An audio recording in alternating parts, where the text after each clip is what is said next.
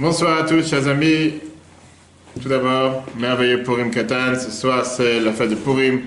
Sauf que comme nous avons un mois de décalage, donc c'est pas le Purim officiel.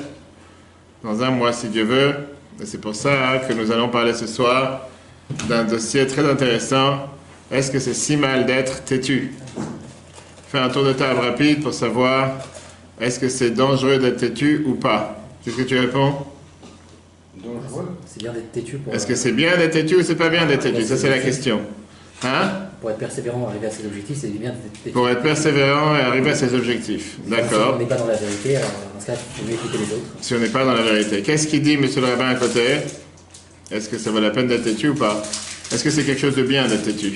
Ben, c'est positif et négatif. Têtu, c'est parce que. enfin, Il c'est- y a têtu borné, puis il y a têtu. euh, Oui, on parle, on parle justement de têtu borné, c'est de ça qu'on parle. Est-ce que être têtu, c'est quelque chose qui, on va dire, c'est une vertu? Ça peut être une vertu dangereuse. Ça peut être une vertu dangereuse. Pourquoi ça peut être une vertu dangereuse Explique-moi. Qu'est-ce que ça veut dire, une vertu dangereuse? Parce que si on n'a pas fait le bon choix, on risque de, bah, de bien se planter comme il faut. Par exemple, si tu as fait le choix de te présenter à l'élection présidentielle, donc tu dois aller jusqu'au bout. Ça, ça veut dire être têtu. ça. D'accord? Pourquoi pas? Pourquoi pas? Mais à part ça, qu'est-ce que vous dites, vous? Ouais, moi je dis que le mot têtu est peut-être euh, pas exactement euh, Bien employé. Pourquoi? bien employé parce que têtu c'est être un peu borné quand même. Têtu, c'est être un peu borné. Pourquoi pas Pourquoi un peu Pourquoi pas beaucoup? Ou beaucoup, ou beaucoup, beaucoup borné. d'être borné. Donc la question, est, est-ce que c'est quelque chose de bien ou c'est quelque chose de mal? Est-ce que ça vaut la peine ou ça vaut pas la peine? Qu'est-ce que tu dis? Moi, je pense que c'est. euh, C'est une qualité ou c'est un défaut Plutôt un défaut, quoi. C'est plutôt un défaut. Non, c'est Sauf défaut. si c'est comme il a dit, C'est pas un c'est défaut. dans le sens de c'est- persévérance. Dans le sens de persévérance. On a un objectif et qu'on va à tout prix C'est pas un le, défaut dans le sens le où réaliser. On est c'est convaincu de ce qu'on est, euh, des convictions. Oui, très bien, mais le problème de quelqu'un qui est têtu, c'est quelqu'un qui n'est pas prêt à changer. Ça, c'est quelqu'un qui est têtu. C'est-à-dire que non, tu lui montres noir sur blanc que les choses sont pas comme il faut et il veut pas changer. On va voir le rapport ce soir. On sait que dans les années 90, il y avait quelqu'un qui était très connu de la police de Tel Aviv. Il tournait dans, le port, dans, la, dans les plages de Tel Aviv. Et il volait tous les sacs ou les porte-monnaies de ceux qui allaient se baigner. Et avec ça, il pouvait acheter des drogues. Le 20 juin 1997, quand des milliers d'enfants scolaires sont partis justement se baigner, c'était en plein, en, en plein euh, vacances, en pleine vacances, il a commencé à chercher parmi tous ces élèves qui sont partis se baigner, qu'est-ce qu'il peut trouver d'intéressant dans leur, dans leur, euh, comment on appelle ça, dans leur, euh, dans leur sac. Et là, il a tout de suite vu qu'il y a un fil d'électricité, un fil électrique qui sortait d'un des sacs. Il n'a pas jeté le sac, mais il a appelé la police. Et les polices qui savaient que c'était le voleur du quartier, ils n'ont pas voulu vraiment faire attention. Mais il les a appelés, les a appelés en leur disant c'est quelque chose de grave, ça a l'air d'être une bombe. Et c'était effectivement, c'était un sac avec une bombe à l'intérieur, dans la période la plus noire où il y avait malheureusement ces autobus qui explosaient. Et c'était fait pour justement exploser lors de un des passages des enfants, etc. Et grâce à ça, il a été sauvé. Alors la question qui est demandée maintenant la police bien sûr, elle a énormément apprécié sa responsabilité, et ils ont décidé de l'envoyer à un institut qui va pouvoir là-bas se redresser, se décevrer comme on dit. Il s'est marié, il a eu un enfant, mais c'est resté un problème. Il n'avait pas de panacée, il n'avait pas de manière comment gagner sa vie. Et donc ils ont proposé une solution de continuer à faire ce que tu as fait jusqu'à présent, mais de l'autre côté, de, de- de l'autre côté de- du décor. Et il a commencé à devenir un responsable de la police pour aller vérifier, surveiller les plages de Tel Aviv. Faire attention à ceux qui se baignent, faire attention à les pickpockets, faire attention à tous ceux qui volent les différentes affaires. Et il a dit, vous savez quoi, ça va pas être facile avec moi, parce que moi je connais la méthode des voleurs, c'est moi qui leur ai enseigné. Maintenant je sais exactement comment faire. Ce qui veut dire que parfois la vertu la plus pire d'une personne peut être la source de sa force.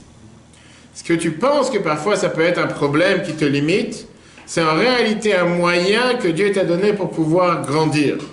Et donc, tu n'as pas le droit d'aller contre, tu dois aller pour. Ça, c'est ce qu'une personne doit vouloir faire dans la vie de tous les jours, en règle générale.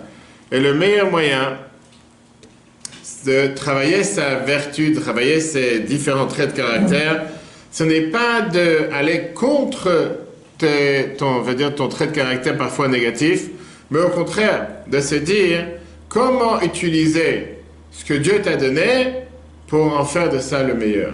et pas aller contre ta nature. Par exemple, celui qui est assis à ma droite, je dis pas son nom parce qu'on est en live, qui est toujours très bruyant, il fait toujours beaucoup de bruit, il faut toujours, toujours se faire remarquer, etc. Quand il vient ici au cours, il fait d'une manière qu'on n'entend pas. Il essaye de...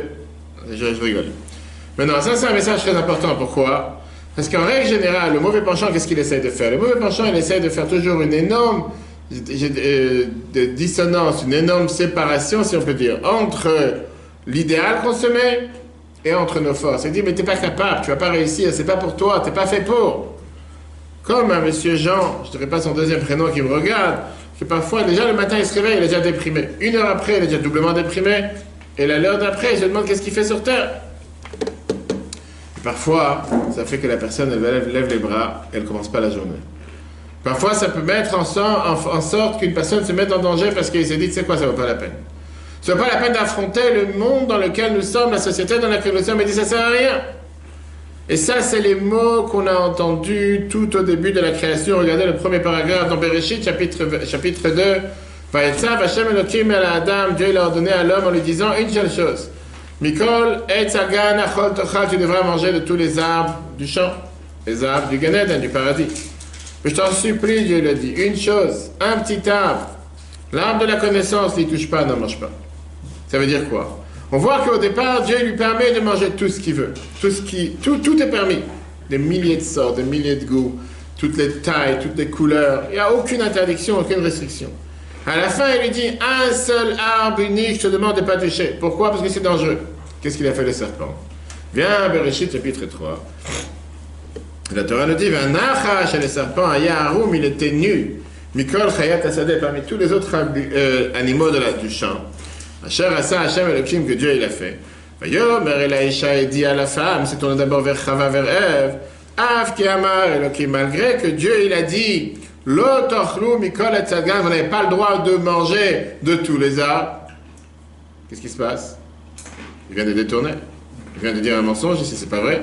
Dieu n'a jamais dit qu'ils n'ont pas le droit de manger de tous les arbres. C'est-à-dire il a tourné la vérité et il a fait croire que Dieu est tellement méchant avec toi qu'il t'a tout interdit. C'est pas vrai, Dieu n'avait pas tout interdit. Donc qu'est-ce qu'il te dit? Dieu est ton ennemi, Dieu te pousse avec force de ne pas avoir aucun profit de tout ce qui se passe sur terre. Et puisqu'au final, les personnes n'est pas capable de se contrôler, et donc il s'est dit, si de toutes les façons, je vais jamais rien atteindre, alors au moins profiter de tout. Viens le Radag, avec David Kimchi, et il te dit dans le prochain paragraphe, le serpent, il a dit, Anir, je vois, Shakadosh Baruch que Dieu ne vous supporte pas, il ne vous aime pas. Parce que Amar Dieu vous a dit chez Nicolas Tzagan, Dieu vous a dit vous ne mangerez pas de tout ce qu'il y a dans l'arbre de la connaissance, dans, dans, dans, le, dans le paradis. Et donc, il continue avec l'explication du sens secret de la Torah. Si Dieu vous a empêché d'avoir un profit du corps, d'avoir un plaisir, vous empêchez tous les bonheurs sur terre. D'abord, vous avez affaire avec quelqu'un qui est très méchant, qui ne veut rien avoir à faire avec vous. Rabbi je viens te dire une autre phrase. Que Moshe a Be'agzama de la même manière que les serpents, à l'époque, il a exagéré. Car Hayom Medaber Eleinu Aigayon Abami Be'agzama, pareil, la logique animale qui est à l'intérieur de nous aussi exagère. Ah, malgré qu'en réalité, à Issour, moi, l'interdiction est très minime. Qu'on peut beaucoup plus profiter. Il y a beaucoup plus de choses permises que de choses interdites. Mais la logique animale veut voir Raketa Isurim, seulement les interdits. Ou Matzig et Torah Hashem Musarit, elle te présente la, la, la Torah de Dieu qui est logique, que Oyev, comme un ennemi, à tout profit. Quand tu demandes à quelqu'un comment c'est Shabbat, l'enfer. Pourquoi tout est interdit? C'est faux. C'est un mensonge. Shabbat, tu peux tout faire différemment. Tu as une minuterie, tu as une plaque, tu peux tout faire. Aujourd'hui, on ne vit pas, c'est pas l'enfer. Mais quelqu'un qui vient, que depuis le départ, il te dit tout est interdit, depuis le départ, tu n'as pas envie de commencer à faire quoi que ce soit. Et que de toute façon, tout est interdit. De toute façon, je ne peux rien faire. Et donc, le message qu'on a ici ce soir pour commencer, c'est que Dieu ne veut pas être quelqu'un qui l'opprime, quelqu'un qui rabaisse, mais au contraire, il veut que tu utilises tes capacités pour faire avec tes capacités le mieux. Il n'y a aucune vertu qui est considérée négative. Mais n'importe quelle vertu qu'on a, c'est un moyen de pouvoir grandir, de pouvoir avancer matériellement et spirituellement. Pourquoi le sujet ce soir? C'est le sujet de la paracha. Surtout dans la paracha Kitissa qu'on commence cette semaine, qui est d'ailleurs une paracha assez longue, puisqu'on parle de toute l'histoire de la faute du Vaudor, en plein milieu de parler de la construction du temple, on se demande la question comment le procureur est devenu le défenseur? Comment Moshe utilise la cause même de nous accuser pour nous défendre? La cause par laquelle nous avons été accusés. À trois reprises, Dieu il dit qu'il va rajouter, qu'il va punir le peuple juif à cause de la faute du Vaudor. Pourquoi? Parce que le peuple juif est têtu. Qui a un fou parce qu'ils ont une nugrette. Parce que nous sommes fiers, nous sommes têtus. On ne peut pas faire un business avec nous. Dieu, Moshe, il demande à Dieu de pardonner au peuple juif. Et pourquoi? Parce que c'est un peuple têtu. Il utilise soi-disant notre défaut pour notre qualité, pour nous défendre. C'est fort, comme on dit. Comme on dit, fort de café, non? Donc ça on dit. Avant de rentrer dans les détails, comme d'habitude, regardons les faits. La Torah nous raconte que cette, euh, cette, dire, cette trahison de la faute du Vaudor est expliquée dans la Gemara Shabbat, page 88b. Malheureuse est cette fiancée qui se prostitue dans sa choupa, le jour de son mariage. Qui ne donne même pas une chance de pouvoir s'attacher avec son mari, qui ne réussit pas à contrôler ses sentiments. Et qu'est-ce qui se passe à la place? Le moment le plus important du lien, qui était le moment du mariage, pas moins de trois mois sont passés depuis qu'on a eu l'ouverture de la mer Rouge, à peine 40 jours depuis qu'on a reçu le mont Sinaï, où la voix du Dieu est apparue à travers le feu. Arrive le moment maintenant que le professeur il sort de la classe, et tout d'un coup, il commence à faire les bêtises les plus grandes, qui sont de se faire un autre Dieu, une idole. Pardon, Moshe, il était dans le ciel, il prépare le cadeau de mariage. Il apprend avec Dieu les lois de la Torah qu'il a reçues au Mont Sinaï. Dieu lui prépare deux tables de la loi avec les dix commandements pour donner au peuple juif qui sont considérés comme l'acte de mariage que le khatan envoie à la kala, le fiancé à la fiancée. Moshe descend avec les bijoux du khatan et dévoile que la kala, la fiancée, elle s'est enfuie. Tu vas au mariage et la kala n'est pas là. La réponse de Dieu est incompréhensible. Dieu il regrette même le fait d'avoir choisi le peuple juif. À trois reprises, Dieu vient et il intensifie le fait qu'il est énervé contre peuple juif. Comment vous avez pu faire une telle, une telle trahison? Merci pour avoir écouté. Regarde Shemot, chapitre 32. D'ailleurs, Hashem el Moshe, Dieu dit à Moshe, Raïti et Amazé, j'ai vu ce peuple, Vinam Sheor, et fou, c'est des gens têtus. Vatani Khali, laisse-moi tranquille. Vaïcharapi, je m'énervais contre eux. Je les exterminais. Je vais te faire comme un grand peuple. Puisqu'ils sont tellement têtus, j'ai envie de les exterminer. Moshe demande pitié à Dieu. Il dit que ce n'est pas pour nous, pour nos patriarches, de ne pas faire qu'il y ait une profanation du nom de Dieu que les Égyptiens disent. Tu nous as fait sortir d'Égypte pour les tuer dans les montagnes et pour les exterminer sur la terre. Dieu dit, ok, je ne vais pas les tuer. Mais, il dit, je préfère changer de camp. J'ai plus envie, je remets ma carte de telle partie, je vais chercher une nouvelle partie. Regardez Shemot chapitre 33. D'abord, Hachem el Moshe, Dieu dit à Moshe, Lech va, toi, toi et ton peuple que tu as levé d'Égypte, vers la terre que j'ai promis à Abraham, Yitzhak ou Yaakov, Abraham, Yitzhak et Jacob, les morts en disant les aracha et nena, j'attendrai à ta descendance. Je vais envoyer devant toi un ange, je renvoyer à Taknani, les peuples qui habitaient en Israël à l'époque. Tu vas aller vers la terre, Zavat, Chala, Voudvash, le lait et le miel, Kilo, Ele, Bekirbecha, parce que je ne vais pas le faire venir avec toi, ce peuple-là. Pourquoi? Qui am parce que c'est un peuple têtu. Encore une fois. C'est Dieu, il dit notre sanction. Il va faire une, descente, il va rabaisser, pardon, le peuple juif à un niveau très très bas. Il ne va pas accompagner le peuple juif en Israël, mais à la place, il va envoyer un ange. C'est comme si quand tu as un président qui ne veut pas rencontrer un autre, à la place de rencontrer, il envoie quelqu'un d'autre. Il envoie, je sais pas, une autre, euh, il envoie un sous-ministre que ce sous-ministre, ça va être lui qui va être représentant parce qu'il n'a pas envie de rencontrer. Vous connaissez toutes ces histoires-là, même avec les derniers temps. Bref, parce que c'est un peuple têtu. Dieu continue en disant, et mort Israël la troisième fois, va dire au peuple juif, à tel même que vous êtes un peuple têtu. Une, une, une nuque raide. En un instant, je vais monter vous voir et je vais vous exterminer. Et la Torah continue en disant, que Dieu demande au peuple juif d'enlever les couronnes de royauté qu'il leur avait données. On se rappelle quand on a dit Naasef et on va faire et on va comprendre. Moshe, il sort sa tente en dehors du camp des peuples juifs, comme un deuil du fait que malheureusement il a été rejeté par Dieu. Mais quelle est cette vertu ou cette qualité d'être têtu? Et pourquoi, à cause de ça, Dieu décide de se détacher de nous si durement? C'est tellement mal d'être têtu. Quel rapport maintenant ici le fait d'être têtu En quoi, ici, parce qu'ils ont fait la faute du vaudor, ils étaient têtus Le fait d'avoir, d'avoir cet entêtement, c'est parfois le plus grand ennemi de la tchouva. Le plus grand ennemi du retour, de se rattraper, de réparer. Quelqu'un qui est têtu ne change pas. Il lâche rien. Il n'est pas prêt à recevoir une remontrance, il n'est pas prêt à apprendre.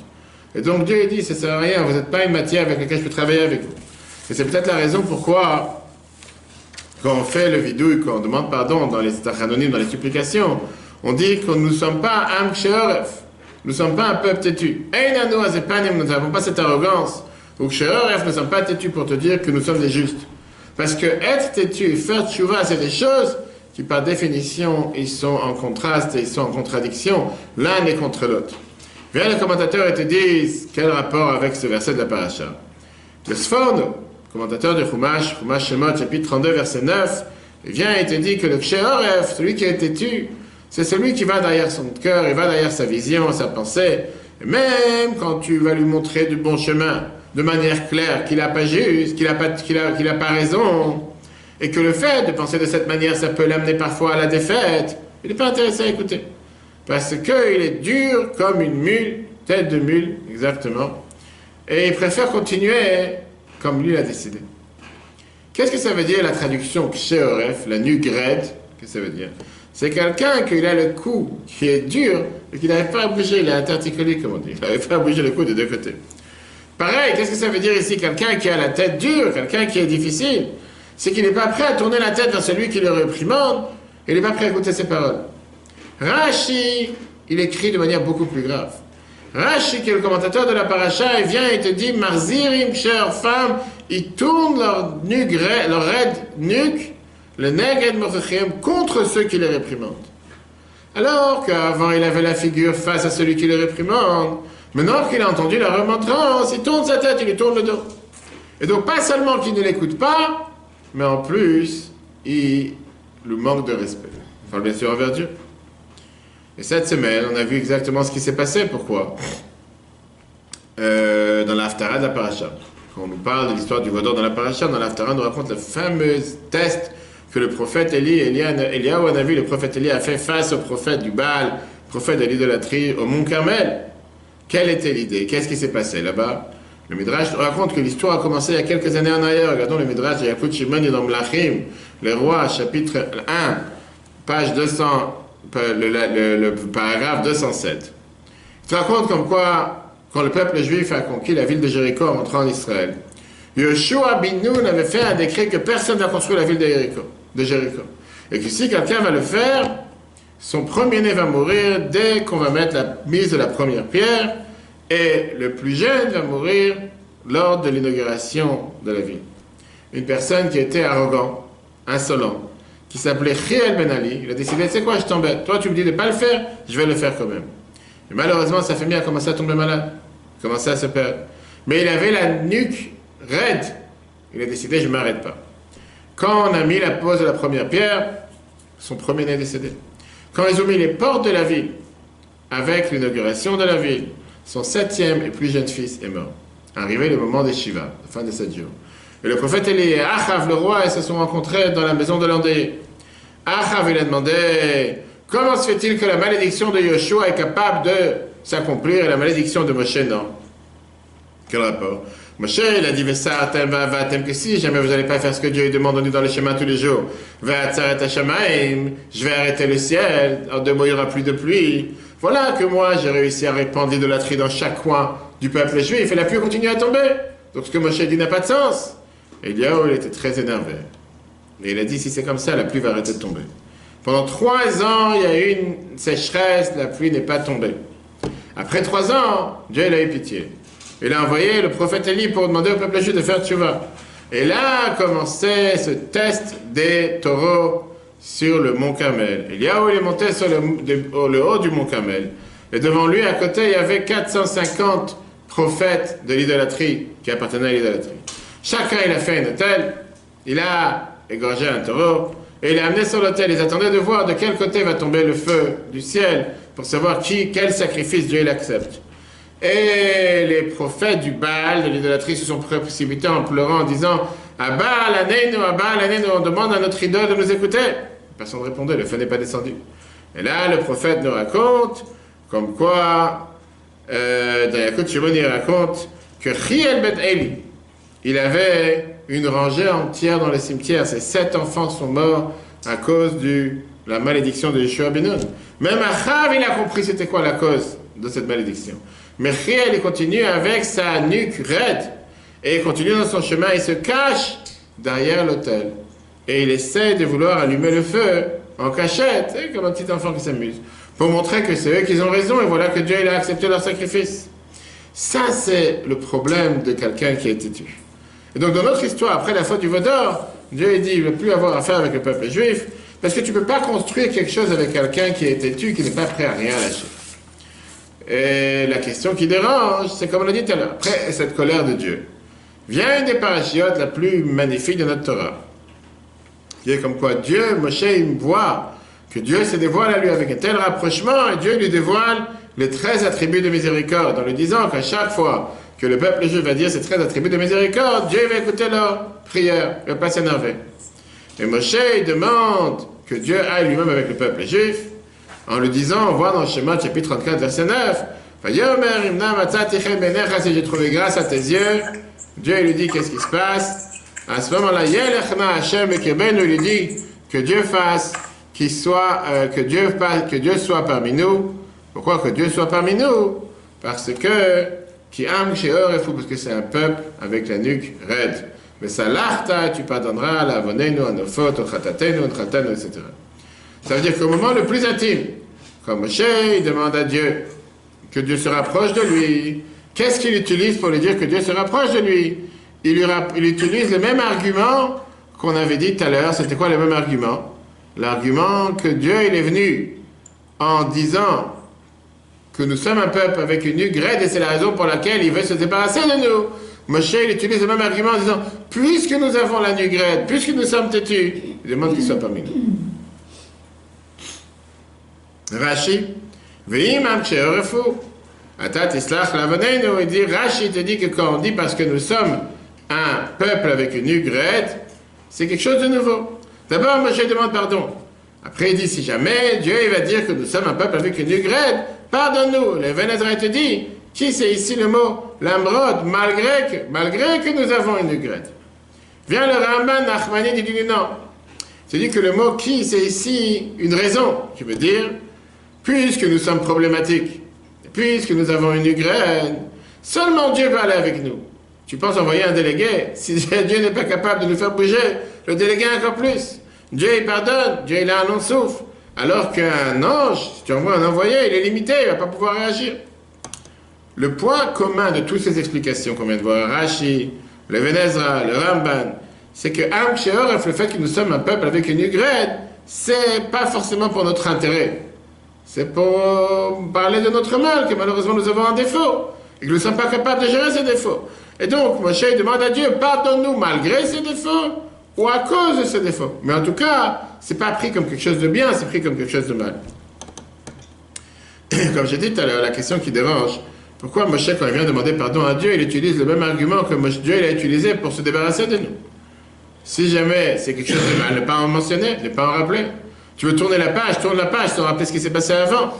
Si Dieu il est prêt à pardonner le peuple juif, viens rappeler une louange du peuple juif, viens pas rappeler un de leurs défauts. Comme on l'a dit tout à l'heure, l'avocat ne peut pas être procureur. Ça n'a pas de sens. Et c'est la raison pour laquelle, justement, que le grand prêtre, le jour de Kippour, ne s'habille pas avec des habits en or pour pas rappeler la faute du veau d'or. Parce que c'est le jour du pardon. Personne ne va dire que le Cohen, le grand prêtre, il va rappeler le jour de Kippour la faute du veau d'or pour dire que puisque nous sommes si mauvais et puisque nous n'avons pas moyen de réparer quoi que ce soit, que Dieu nous pardonne. Enfin, ne pas en parler le jour de Kippour. C'est pas le moment que tu viens demander pardon au tribunal, que tu dis, mais tu sais, je suis tellement mauvais, j'ai fait tellement de bêtises, non, moi, pardonne-moi. Qu'est-ce que tu vas commencer à monter toutes tes bêtises? C'est pas comme ça qu'il va te donner. Et donc, comment ça se fait que Moshe vient et il utilise cet argument de Ham Et surtout, comment cet argument peut être utilisé pour notre défense, alors que jusqu'à présent, il a été utilisé pour notre Accusation. Bravo, bravo, bravo, bravo, bravo. Bravo. Ça fait deux fois, tu as déjà deux points ce soir. Magnifique. On va voir cette révolution que Rabbi a lancée justement. La Noazaken en parle dans Torah aussi. Et Rabbi a parlé de ça plusieurs fois, surtout dans son fameux discours le 28 Nissan 91, dans lequel Rabbi a dit que j'ai fait tout ce que je pouvais pour faire venir Mashiach. Maintenant, c'est à vous de faire, à vous de faire bouger les choses pour que Mashiach arrive. Et Rabbi a rappelé la fameuse phrase que Am. Moshe est en train ici de rappeler une défense particulière. Moshe vient te dire comme ça. La vertu la plus pire de tes enfants, c'est celle qui te donnera le plus de plaisir, le plus de satisfaction. C'est celle qui fera que justement, grâce à ça, tu vas pouvoir obtenir ce que tu attends d'eux. S'ils sont têtus, c'est magnifique, parce que tu peux être têtu avec un bon cœur. S'il y a une qualité particulière qui est la synthèse de qu'est-ce qu'est le peuple juif, c'est le fait de se tenir sur ses positions. Le fait d'être ferme et de ne pas baisser la tête. Regarde dans les détails. Qui est capable, pendant 3333 ans, bientôt 334, de garder la même tradition, de s'émouvoir à chaque fois comme si c'est quelque chose de nouveau? Chaque vendredi soir, chaque Shabbat, chaque Purim, chaque Pessah, chaque fois qu'on met les tefillin. Qui est capable d'être le seul qui est assis avec des amis dans un restaurant ou dans le travail, dans la, dans la boîte du travail, que tout le monde mange, c'est le seul qui ne mange pas, qui amène sa gamelle parce que c'est, il doit manger chose. Qui est capable de faire une chose pareille? Qui est capable que parfois dans un bâtiment où il habite, dans un appartement, il va laisser la porte du bâtiment, de le bâtiment ouvert, entre-ouvert vendredi soir, parce qu'il ne peut pas toucher le bouton de l'interphone Shabbat, et donc il met une pierre ou il met un tapis, pas dévoiler tous les secrets, pour qu'il puisse rentrer sans avoir besoin de sonner Shabbat. Alors c'est vrai qu'au départ, c'est écrit comme un défaut du peuple juif, mais c'est un avantage, c'est pas un défaut. Parce que quand tu rentres dans, on va dire, dans l'arène, tu rentres avec sérieux, tu n'es pas rentré ici pour t'amuser. Après 200 ans qu'on était habitué à tout ce qui était l'idolâtrie en Égypte, ils ont du mal à se libérer de cette idolâtrie. Et se tourner vers Dieu métaphysique qui a exactement, qui a éclairé au monde de la Torah. Mais une fois qu'on est habitué, qu'on a reçu cette Torah, on est prêt à aller avec elle jusqu'à la fin, sans limite. On ne s'arrête plus. Une fois qu'on a reçu la Torah, qu'on a décidé de faire la Torah, il n'y a pas, a rien sur terre qui va nous faire dévier de la Torah. Même si tu m'amènes le plus grand cheeseburger je sais pas quoi dessus, il n'y a pas à manger, il n'y a pas à manger. Tu pas dit non, je peux, il n'y a pas. Dieu l'a interdit, c'est interdit, on ne pose pas de questions. Alors, Moshe Dickstein, c'était un des shluchim de Chabad à il, il va en général visiter les prisonniers dans la prison du côté du sud d'Israël. Et une fois, il a une activité avec les prisonniers, comme j'ai l'habitude en tant qu'aumônier en seine et il a entendu qu'il y a un prisonnier qui n'est pas du tout intéressé à s'approcher de lui. Il était en prison pour des, fautes graves, et personne ne voulait se rapprocher de lui. Il a voulu rentrer dans sa cellule et il a vu que c'est quelqu'un qui, qui fait peur. Quelqu'un qui a des longs cheveux, un, visage très très dur et raide comme celui qui me regarde. Ils étaient assis pendant une heure et euh, ils discutent. Et le Rav il écoute. Il écoute ce qu'il a à dire. Après, il lui a demandé ce qu'il veut mettre de filet. Il a dit pourquoi pas? Il remonte la manche, il met la filet comme je vous ai raconté la semaine dernière avec l'avion, que j'ai demandé à des gens de mettre la filet dans l'avion en d'Israël. Et certains m'ont dit non, je vais mettre ce soir. Je vais mettre ce soir, c'est 19h30. Il va faire nuit, tu ne pourras pas faire. Il non, je ne veux pas les filer dans l'avion. Je fais eh, qu'est-ce qu'on est déjà assis? Dieu, il a fait en sorte qu'on soit assis côte à côte. On ne peut pas les mettre, on les aime bien le faire. Bref. Mais quand il a vu euh, qu'il a remonté la manche, il a vu qu'il s'est mis un tatouage sur sa main, et on va dire un tatouage qui n'était pas des meilleures photos, des choses les plus belles. Et il a dit, s'est douté, est-ce qu'il veut mettre filet sur un tel tatouage? Il s'est dit, tu sais quoi, mettre tefilines, c'est une tellement grande mitzvah, laisse tomber le tatouage, laisse tomber, c'est pas ça qui va inquiéter les tefilines. Après une semaine, il est venu le voir encore une fois. Et là, notre cher ami, le prisonnier, le détenu, il regarde avec un grand visage, un grand sourire, il lui dit, tu sais quoi, t'es la première personne qui me regarde avec respect et qui m'a allumé la lumière qui était à l'intérieur de moi. Je sais pas comment te remercier. Et quand il a levé sa manche pour mettre cette filine, il a vu que la peau, elle était totalement comme arrachée, déchirée, tellement défait. Il a dit, j'ai vu que M. le rabbin, il a été réticent de me mettre cette filine sur mon, tatouage, donc j'essaie de frotter avec du sel, ma peau, etc., pour l'enlever. Qu'est-ce que ça veut dire que les juifs sont têtus? Peut-être, pourquoi pas. Le Midrash nous dit Le Khatsouf Baromot, le plus arrogant des nations, c'est le peuple juif. Tu penses que c'est pour le mal, c'est pour le bien. Ou un juif, ou pas juif. Ça, c'est le Midrash. Qui veut dire? Un juif est éternel, c'est la seule force qui ne plie pas la tête. Qui se rappelle de Titus au Cligola, par exemple? Abraham et Moïse sont des gens éternels. Les gens des autres nations sont partis derrière les courants. Chaque quelques années, tu as une nouvelle vision, tu as un nouveau peuple, tu as une nouvelle idéologie, tu as une nouvelle mode. Mais le peuple juif est là la nuit grette. Il est sourd, il n'entend pas. Il se tient sur ses deux pieds et il ne bouge pas. C'est dit, quoi qu'il arrive, il ne bougera pas. Regardez comment le Midrash, Shemad Rab, dans le chiffre 4, chapitre 42, verset 9, nous dit la phrase suivante. C'est ce qu'on a dit qu'en vérité, le plus inquiétant ou le plus, on va dire, arrogant des nations, c'est le peuple juif. Et c'est pour le juif, c'est pour le bien. Rabbi Abin. Rabbi Abin était dit, Ad Karim et Israël, Jusqu'à maintenant, on appelle les juifs dans les nations du monde, Aouma Shem le peuple de la Nugrette. Celui qui a la Nugrette. Vient le Torah de la Megillah qu'on aurait dû lire ce soir. Et comme nous avons deux mois de Hadar, donc on a un mois en plus, le 13e mois pour les salaires. Et pas seulement le 13e mois, on a aussi le 13e mois pour rajouter dans la joie, rajouter dans la simcha. Ce soir c'est Purim, Purim Katan. Il dit que la nuque, elle est face au front. C'est l'inverse, c'est ce qu'elle a. Que là-bas est clair dans le front général, la volonté de la personne. Et donc, il te dit, Hashem, ça veut dire d'avoir cette volonté de ne pas renier la volonté de Dieu. Parce que celui qui n'est pas assez solide, c'est le bon Dieu qui t'appelle. Mish, Hashem, celui qui n'est pas assez fort pour pouvoir méditer dans la grandeur de Dieu. Puisqu'il a cette volonté, chacun qui veut peut pouvoir aller appeler Dieu. Salarta, ça veut dire ça vient de celui qui est plus fort que tout, qui est capable, Dieu, de nous pardonner même à la personne qui a pu faire la plus grande faute. Rappelons-nous ce qui s'est passé ce soir pendant la fête de Purim. C'était vraiment au moment de Purim la raison pourquoi on est joyeux. La mitzvah de la joie de Purim, c'est une des joies particulières de toutes les autres fêtes. À tel point que la Gemara nous dit qu'on a le devoir de boire le jour de Purim sans pouvoir faire la distinction entre Modir Aman et Benir Mordechai. Pourquoi Purim? Pourquoi pas Chanukah? Pourquoi pas Pesach? Pourquoi Kadver En plus que Purim, c'est pas une fête de la Torah, c'est une fête des Chachamim. C'est pas Zman Simchaten, c'est pas le temps de notre joie. Mais l'explication est très simple. Purim, c'est le la fête du sauvetage le plus grand de notre génération. Aman était le seul dans toute l'histoire qui a eu l'audace de vouloir exterminer tout le peuple juif.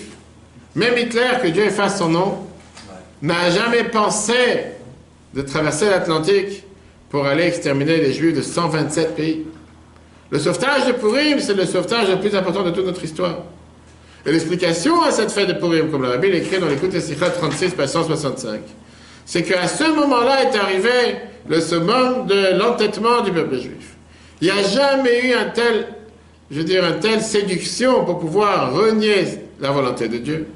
Et il n'y a jamais eu une telle force dévoilée par le peuple juif, inclus les enfants, de ne pas renier la volonté de Dieu. Pour comprendre l'histoire, on voit comment la Megillah nous commence à nous ramener dans le bain de ce qui s'est passé. Comment Vashti, elle ne fait pas ce que son mari lui demande. Elle lui fait honte devant tout le monde. Il ne sait pas comment agir. Il demande à sept ministres, pas quoi faire avec les convois qui vont sur les Champs-Élysées. Sept ministres, quoi faire avec ma femme qui n'a pas fait ce que je lui ai demandé de venir danser nu devant tout le monde. Tu imagines un instant? Sept ministres. À quoi sert le gouvernement? Qu'est-ce que tu as tellement à te concerter, à parler? Qu'est-ce que c'est C'est un moment de guerre?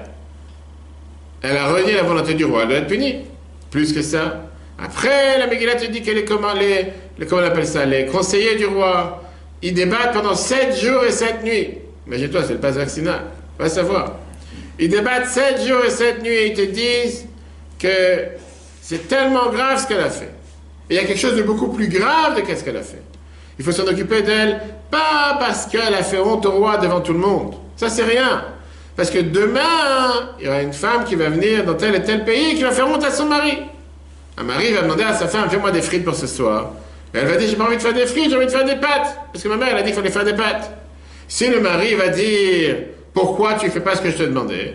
La femme va répondre, si Vashti, elle a fait ce qu'elle veut contre son mari, moi j'ai le droit de le faire. Ça, c'est le problème de Vashti. Tu te rends compte? Pour ça, il fallait 7 jours et 7 nuits, avec un conseil des ministres très important. Maintenant, pourquoi personne n'est parti défendre le roi, qui malheureusement, il a eu honte, il a été rabaissé à terre de par sa femme? La réponse, elle est quelques versets après, avant dans la Megillah. Vashtia, Kadat, Einanes, le roi, il avait donné à tout le monde de boire sans limite, parce qu'il voulait que chacun ait boire, qu'il chacun pouvait boire comme il voulait. C'était des jours, 180 jours de festin dans lesquels il n'y avait aucune règle, il n'y avait aucune limite. Alors que quelqu'un qui rentre dans le palais en général, avait le devoir de boire un grand verre pour faire, pour faire plaisir au roi.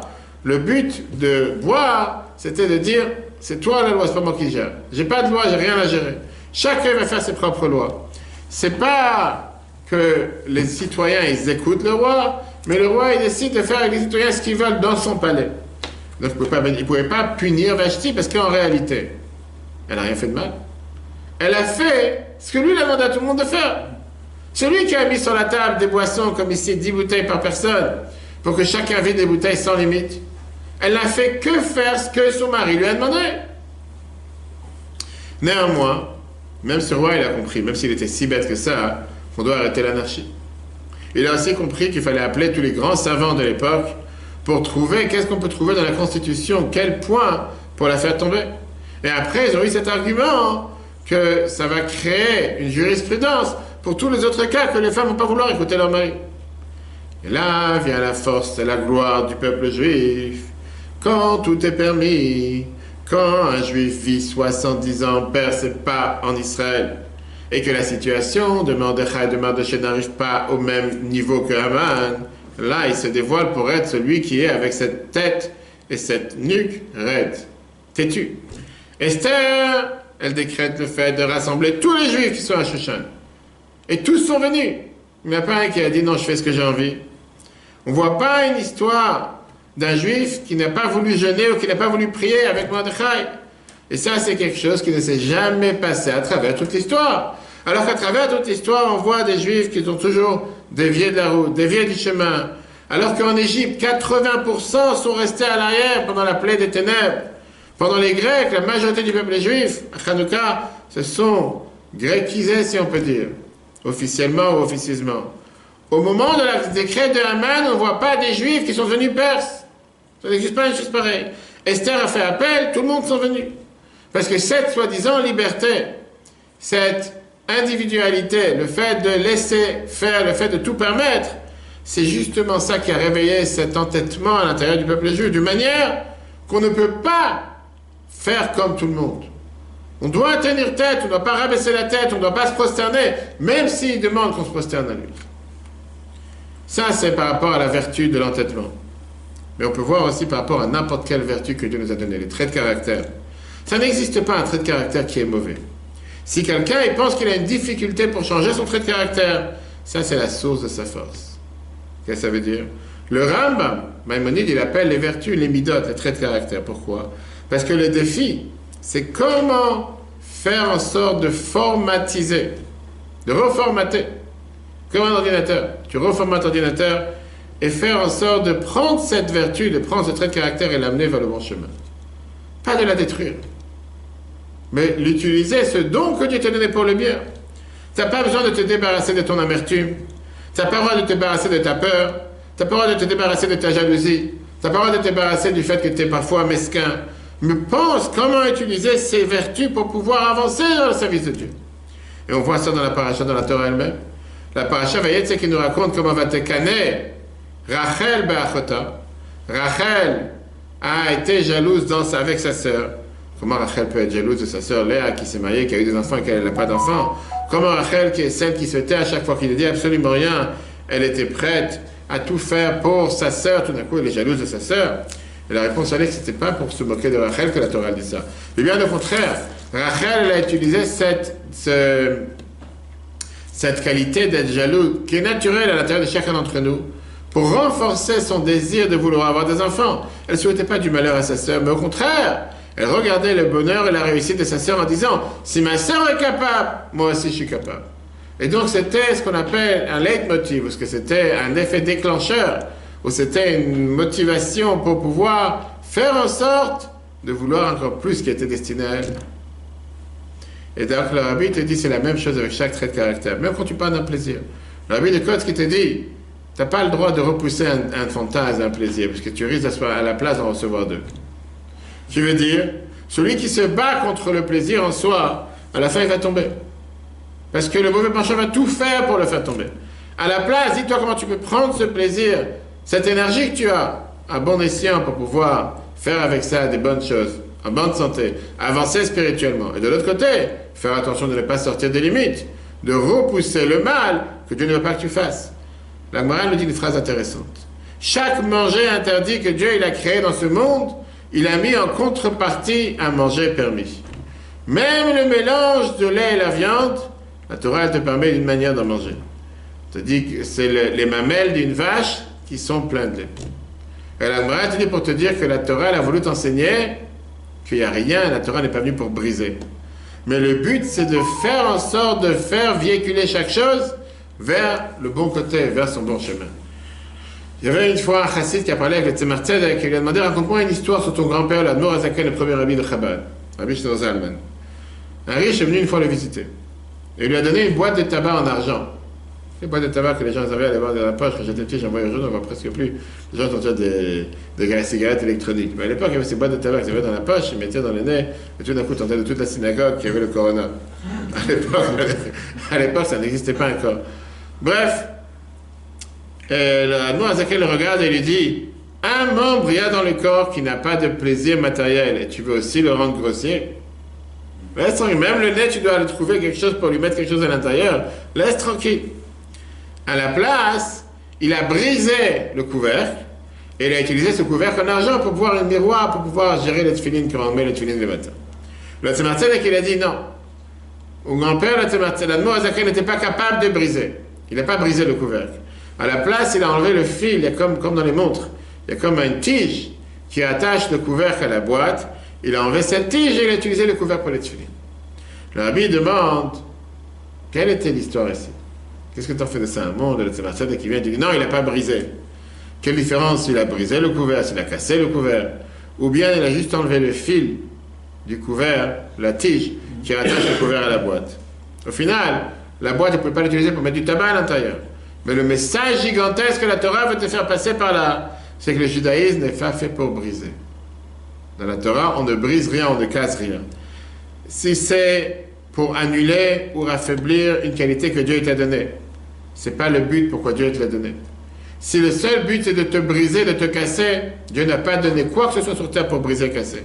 À la place, il a enlevé la tige qui attachait le couvercle à, au fantasme, au plaisir, et lui a donné une utilisation qui soit apte comme elle devait être depuis le départ. Et donc, chers amis, ça c'est l'enseignement qu'on apprend ce soir de la paracha de cette semaine, la qualité d'être têtu.